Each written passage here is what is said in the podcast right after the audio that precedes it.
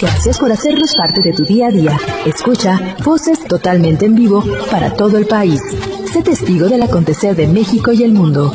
Maestra, platíquenos por favor acerca de este tema, porque, bueno, pues obviamente este tiene que ver con la actividad que usted desarrolla, ¿no? los planes de trabajo fitosanitarios eh, mismos que nosotros eh, pues los vemos aplicados ya cuando cuando ya están eh, disponibles para toda la gente. Sin embargo, esto tiene un porqué y entre ello me imagino que pues están estos requisitos para la importación para proteger el patrimonio agrícola de nuestro país. Sí, sí, así. Los planes de trabajo fitosanitarios son forman parte de los requisitos que se establecen para la importación de mercancías agrícolas en este caso. Entonces, si me permites, voy a dar una explicación muy breve y, sencilla de lo que implica el establecimiento de requisitos fitosanitarios y la compra de mercancías de origen vegetal de eh, nuestros países que son eh, socios comerciales. Claro que sí, adelante, maestra. Muchas gracias. Eh, quiero empezar explicando primero qué es una plaga. Una plaga ah, agrícola son aquellos eh, bichitos que pueden ser eh, tan pequeños que no se puedan distinguir a simple vista como, como las bacterias, incluso virus, o pueden ser un poco más grandes como, como los que vemos en, en nuestros productos que, que diariamente consumimos, como es son el caso de los gorgojos en los frijoles, las moscas de las frutas en, en los mangos que, que disfrutamos y que incluso en algunas ocasiones pueden presentar eh, gusanitos que son eh, estas plagas que les comento.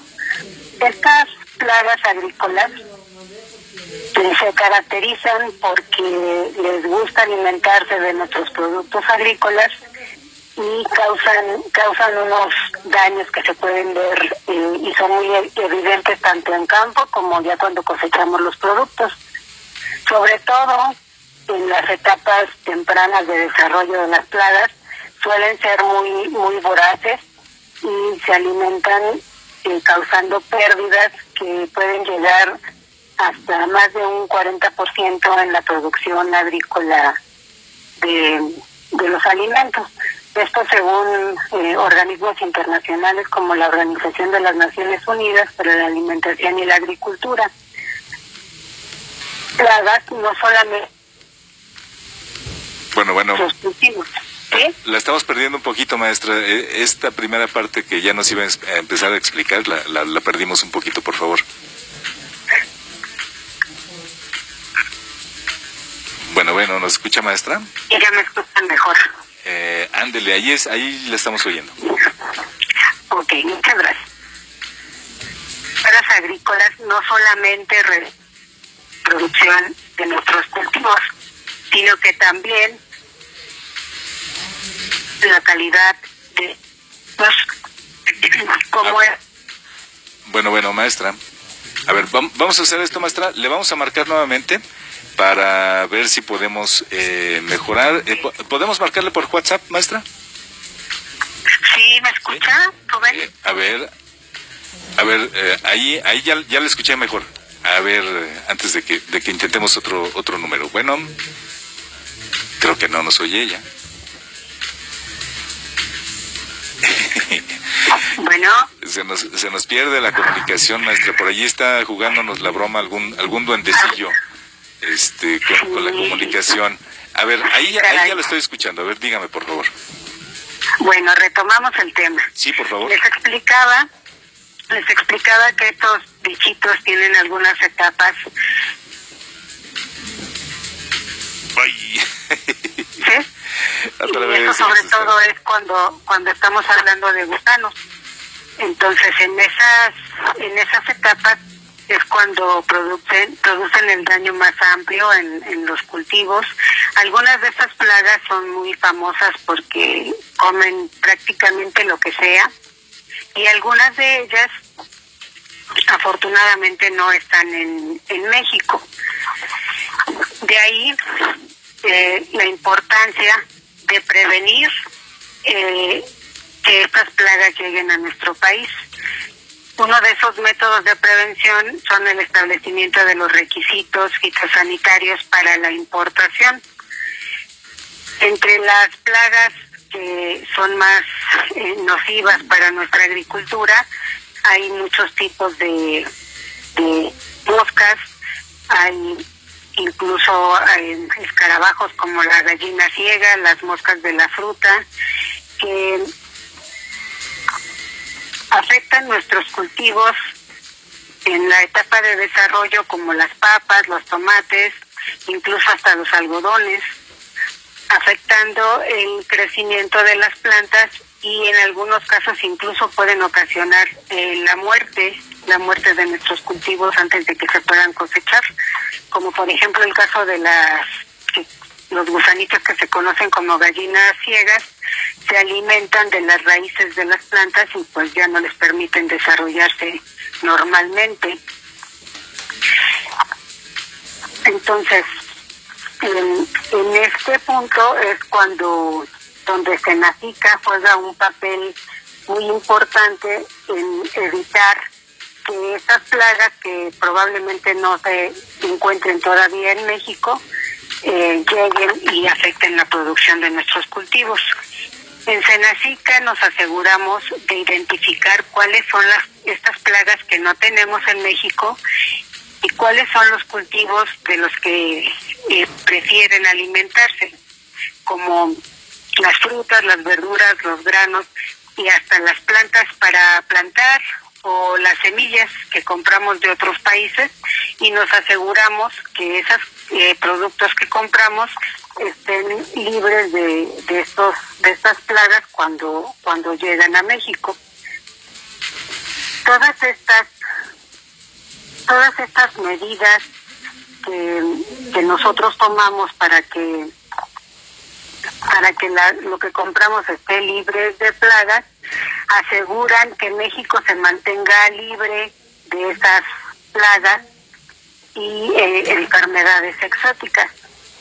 Entonces, em, dentro del trabajo que ha realizado Senacica, ha identificado como plagas de riesgo de los productos vegetales alrededor de 1.300 plagas. Y toda esta labor, eh, doctora, eh, pues obviamente, perdón, maestra Lilia, eh, toda esta labor obviamente es, es requisito para pues tanto para la exportación como para la importación, ¿no? Particularmente para la importación de productos y de esta manera, bueno, pues obviamente como decía, hay plagas que no están aquí afortunadamente entre nosotros, entre en el territorio nacional y esto es lo que precisamente apuntala que, que no haya eh, esta afectación ¿no? del patrimonio agrícola de México. Así es, así es, Rubén. Entonces, eh, lo que hace Senacica para asegurarse que los eh, alimentos que compramos de otros países no tienen esas plagas, están enfocadas básicamente a acciones de prevención y una de esas acciones son el establecimiento de requisitos fitosanitarios para la importación. Obviamente los productos, los países que nos compran nuestros productos también tienen su propia lista de requisitos para cada producto que nosotros les vendemos. Un ejemplo de, de estos requisitos fitosanitarios que, podemos identificar muy fácilmente es, em, por ejemplo, cuando nosotros compramos frutas que son ahora sí que el platillo favorito de, algunos tipos de moscas de la de la fruta como una eh, muy particular que no tenemos en México que, que viene de Europa se llama mosca del Mediterráneo. Hemos visto que cuando sometemos a estas frutas a tratamientos que pueden ser con agua caliente o incluso eh, periodos de refrigeración a cero grados la, la mosca de la fruta se muere y entonces cuando nosotros compramos, por ejemplo, unas manzanas de Francia, ya, ya está libre del bicho por ese tipo de, de requisitos que nosotros establecimos para asegurarnos que no viene esta plaga, como un ejemplo, ¿no? Entre, entre muchas otras que, que se han identificado en los requisitos fitosanitarios. Muy bien. Entonces, Maestra, eh, eh, me gustaría que, que, nos pudiera decir eh, a, todos los radioescuchas en dónde se comunican, si es que están, eh, pues a lo mejor hay, hay quienes están en la posibilidad de traer, eh, como bien menciona usted, por ejemplo, fruta eh, o algún otro artículo del extranjero, traerlo aquí a nuestro a nuestro país. Que, eh, ¿Dónde pueden ellos consultar? ¿Dónde pueden saber? ¿Con quién se pueden informar? acerca de los requisitos que se deben de cumplir y en lo que se deben de fijar también a lo mejor, ¿no? Para saber en dónde comprar, con quién sí y saber este pues cuáles son las normas a través de las cuales eh, pues se va a poder introducir el producto que ellos traigan a nuestro país. Claro, en la página del Senacica, eh, que es www.gov.mx diagonal Senacica, podemos buscar el módulo de consulta de requisitos fitosanitarios para la importación de mercancías de origen vegetal. Ahí tenemos alrededor de 5.000 hojas de requisitos de acuerdo con la especie que queremos importar y el país de origen. Eh, es muy fácil identificar porque tiene un motor de búsqueda donde nosotros incluso podemos meter solamente el nombre común del producto que queremos comprar, por ejemplo, manzana, y eh, cuando accionamos el motor nos van a dar las diferentes opciones de orígenes de, del producto y ahí nos va a decir exactamente qué es lo que tenemos que cumplir para poder comprarlos. Muy bien. Eh, ¿En dónde se pueden comunicar con ustedes, eh, maestra? Sí, sí, Rubén. Eh, puede ser por correo electrónico. El correo es eh, gestión punto de dirección, G de general, S de sanidad, D de vegetal, arroba senacica.gov, con B de bueno, punto MX o incluso puede ser por vía telefónica al 55 5905 1000. Ahí, eh, si, si dice exactamente qué es lo que quiere, nuestros compañeros en el conmutador eh, lo pueden dirigir a la persona que sea adecuada de acuerdo a la duda que tenga. Excelente. Pues maestra Lilia, yo quiero agradecerle de verdad que haya estado con nosotros en esta mañana, eh, pues hablándonos de este tema, pues sí, muy importante porque bueno, pues eh, como platicábamos y como coincidía usted, eh, pues mucha gente que desea traer productos a nuestro país, bueno, pues tiene que estar enterada y bien enterada de qué es lo que se necesita, qué es lo que se puede, qué es lo que no se puede traer a, a territorio nacional y bajo qué normas. Entonces, bueno, pues se pueden comunicar con ustedes precisamente para saber todo esto. Eh, maestra Lilia Cruz Castillo, le agradecemos muchísimo la participación de esta mañana.